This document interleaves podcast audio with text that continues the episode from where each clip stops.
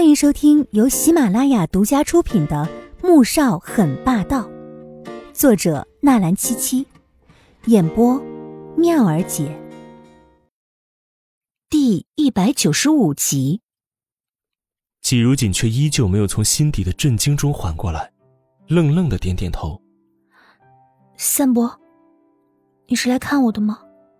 三伯点点头，又看了一眼门口，忽然站了起来。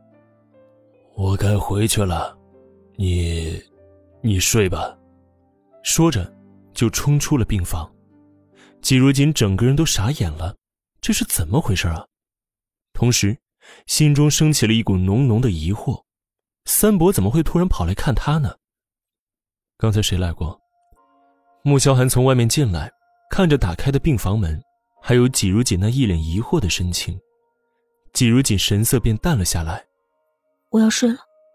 说完，躺下，很明显的驱逐令。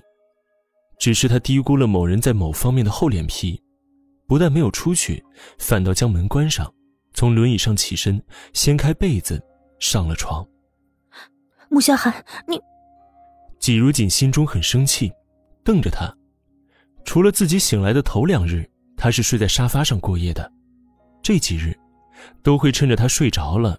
偷偷爬上床，每天早上，他都会发现自己睡在他的怀中。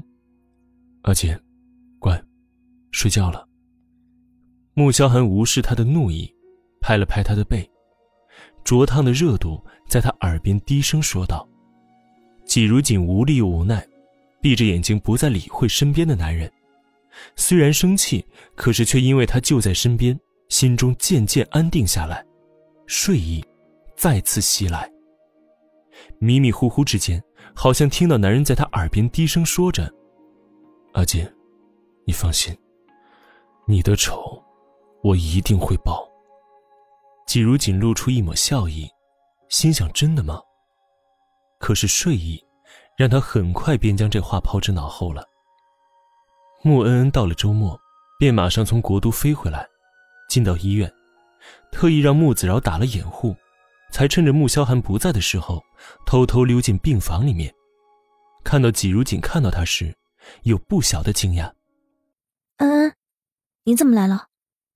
穆恩恩听说了那天的事情，心里到现在仍是一阵后悔，想到季如锦是第二次为他涉险，当时难受的哭了出来。嫂子，都是我不好，都是我害的你。季如锦急了。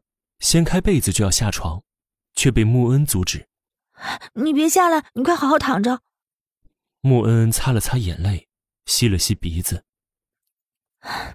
不关你的事，这都是你哥惹的桃花债，要怪也是怪你哥。季如锦说这话时，心中愤愤的。哼，原来阿锦一直生气不理我的原因是这个呀。门口忽然传出他口中那个惹了桃花债的人的声音。季如锦淡淡的看了他一眼，转头又看向穆恩恩：“我们出去说话吧。”然后拉着穆恩在某人充满压力的目光下走出病房。医院花园里，季如锦看了一眼四周，这才凑到穆恩面前说道：“你上次喝醉，说你和许西……那个啥了？”穆恩恩眨眨眼，脸一红。心虚的转头看向别处。嗯嗯嗯，没有，你听错了。我没有听错，穆恩恩，你要是不说，我就把这件事告诉你哥，然后让他把许西抓起来，对你负责。季如锦眯着眼，小声的威胁着：“不行，你不能这么做。早知道你是这样的嫂子，我就不告诉你了。”穆恩恩急了，只怕季如锦真的会这么做。许西现在已经讨厌死他了，如果大哥真的强行要他负责，他还是死了算了。那就是说，这是真的了。季如锦瞪着他，声音十分肯定。穆恩没再解释，神情落寞的叹了一口气。嗯，你和他，你还年轻，以后一定会碰到更好的。季如锦不知道该怎样安慰他，他自己也没有经历过这样的事情。不管说什么，都显得他矫情。可是总得劝一劝，穆恩点点头说道：“嗯，我知道，嫂子，这事儿你能替我保密吗？”季如锦心想：能不保密吗？不然以穆萧寒和穆言飞这霸道的性格，不把许熙绑着对穆恩负责，就得把许熙给废了。而苏家，苏振宽每天都会收到一根沾血的断指，虽然他并不害怕。可每天清晨起来收到的断指，就像是在提醒他，接下来，就轮到你了。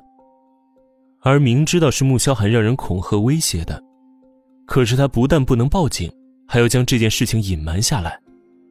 否则事情要是闹大了，传到国都那边，他这东周的书记也会以渎职罪论处，坐牢是免不了的。从那天纪如锦被找到，穆萧寒甚至连面也没露一下。可越是这样，他越有浓浓的不安。直到国都那边传来一份任职到期书，以及新的东周最高行政长官即将上任的通知，他才知道，穆萧寒并不是没有一点动作。他怎么也没想到，穆萧寒的手已经伸到了国都了。